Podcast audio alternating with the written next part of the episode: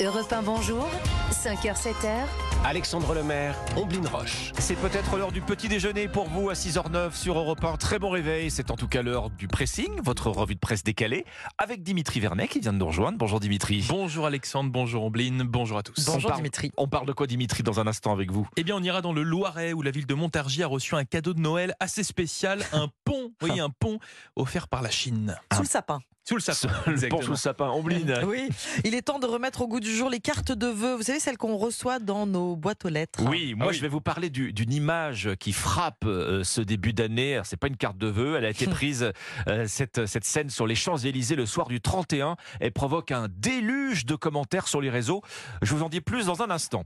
En attendant, Dimitri, euh, vous nous emmenez donc à, à Montargis ce matin dans le département du Loiret. Exactement, hein, puisque j'apprends ce matin sur le site internet du Point et dans les pages du Figaro que la commune loiretaine vient de recevoir. Ben voilà, un cadeau assez spécial, un pont et un véritable pont offert par la Chine, dessiné par un paysagiste chinois spécialiste des jardins français.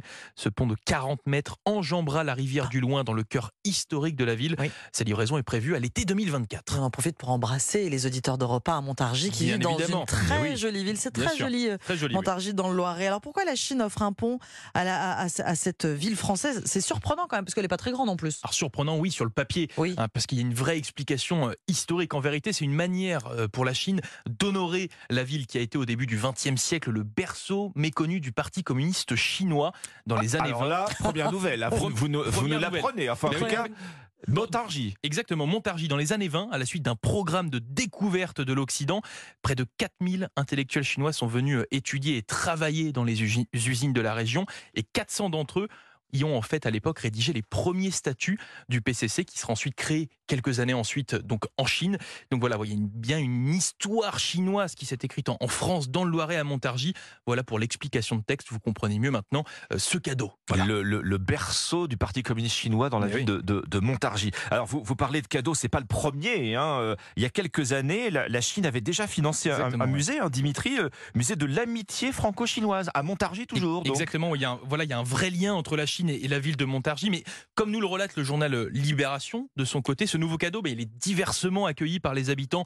Certains sont très heureux, d'autres cependant pensent qu'il y a euh, bien quelque chose de caché derrière cette offrande.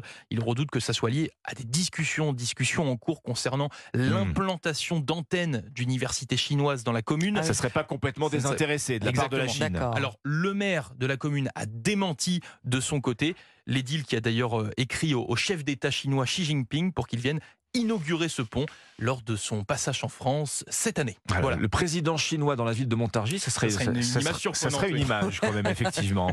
Bah, une- en voilà une autre, tiens, d'image. Je, je- je vois que la presse euh, revient ce matin sur l'une des scènes marquantes de, de cette nouvelle année. C'est une image euh, qui a frappé les Français au point qu'elle elle a fait le tour des réseaux sociaux. hein. On la retrouve ce matin euh, dans une partie de la presse, dans le Huffington Post, dans le Parisien. Vous la verrez aussi. C'est cette marée de smartphones hein, euh, dégainés, on peut le dire, par 99% de la foule qui se trouvait euh, sur les Mhm. Champs-Élysées le soir du 31. En fait, pile au moment du, du décompte de minuit, vous voyez, et du, et du feu d'artifice de l'Arc de Triomphe. Cette marée d'écran pour filmer la scène avec les téléphones. Ex- Exactement, hein, euh, on la voit, hein, cette, cette marée humaine, mais qui porte à bout de bras euh, les smartphones au-dessus de la tête. On voit qu'on voit plus les gens, on Oui, voit, bien on sûr, voit plus le public des champs. En fait, on voit juste des écrans allumés comme ça. hallucinants. Eh ben oui, on filme la scène pour dire j'y étais. Sauf que quand on y est, eh ben on assiste au feu d'artifice à travers l'écran de son téléphone.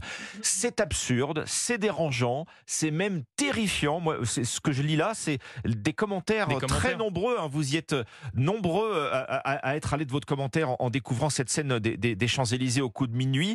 Euh, Omblin, je sais que ça vous fait Ah oui. réagir aussi Alors- cette euh, cette image. hein. C'est c'est tellement absurde. Alors là, effectivement, celle-ci, en plus, elle est frappante parce qu'elle Ah est, oui, elle, est, on, on ne voit que On ça. ne voit que les téléphones. oui, Mais lorsque vous allez, lorsque vous assistez à un concert de Mais musique, c'est pareil Les concerts. Alors moi, je- Concerts, stade de foot, Alors mais partout. je, hein. je suis fascinée par euh, toutes les personnes qui m'entourent et qui regardent le concert via leur Via téléphone. le téléphone.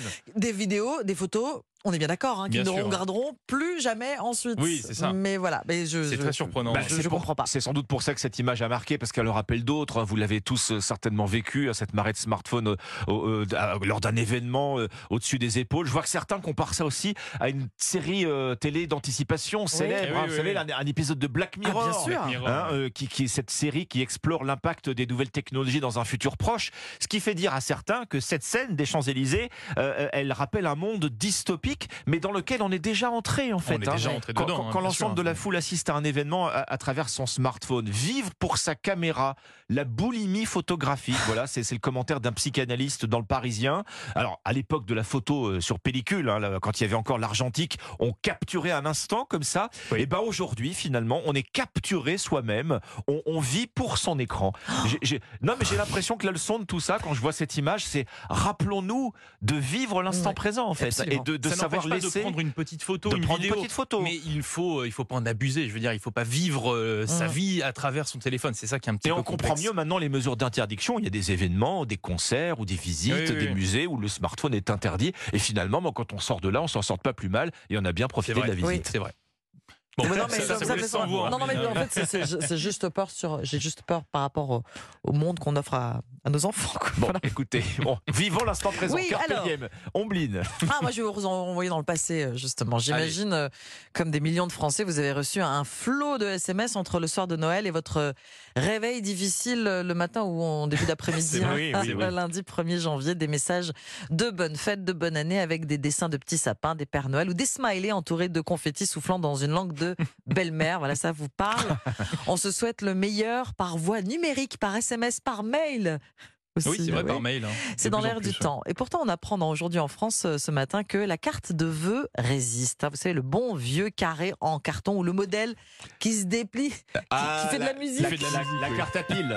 Quand Voilà. elle marche. hein. Comme c'est- c'est joli. C'est un grand plaisir. Ouais, le ouais, quotidien relaie un sondage Opinionway pour l'UNICEF qui dit que deux Français sur trois aiment recevoir des cartes de vœux. Alors un paradoxe quand on sait qu'une grande majorité de ces mêmes Français considèrent que cette tradition désuète est en train de se perdre, euh, en danger. Donc comme les cartes postales de vacances. J'y pensais, les cartes, c'est la même chose en fait, les cartes postales. Oui, oui. Ouais, même destin. Aujourd'hui en France, rappelle avec humour euh, comment on a tous traîné des pieds quand il fallait signer le courrier familial. C'est celui qu'on adressait à mamie avec un, Oui, c'est un dessin, un petit chalet euh, enneigé. Bon, c'est quand la dernière fois que vous avez trouvé une carte de vœux au milieu des pubs et des factures dans votre boîte aux lettres? Ça Je, je, je sais pas, mais, mais, mais ça fait du bien une Ouais. carte de vœux au milieu des, C'est pubs et des factures, justement. On se dit, C'est bah, tiens, c'est c'est pour C'est moi. autre et- chose. Ouais, c'est c'est autre chose. On a pensé à moi. Bon. Je m'en souviens plus non plus. Non, je m'en souviens plus non en fait. plus. Mais, mais pourtant, euh, Ombline, vous disiez que la carte de vœux résiste. Et oui, grâce à des Français engagés, Dimitri, qui sont allés jusqu'à créer des groupes Facebook, alors euh, des groupes sur le numérique. Bon, on s'échange euh, les adresses postales et ça marche. La créatrice d'un de ces groupes, Magali, a reçu 50 cartes envoyées par des inconnus.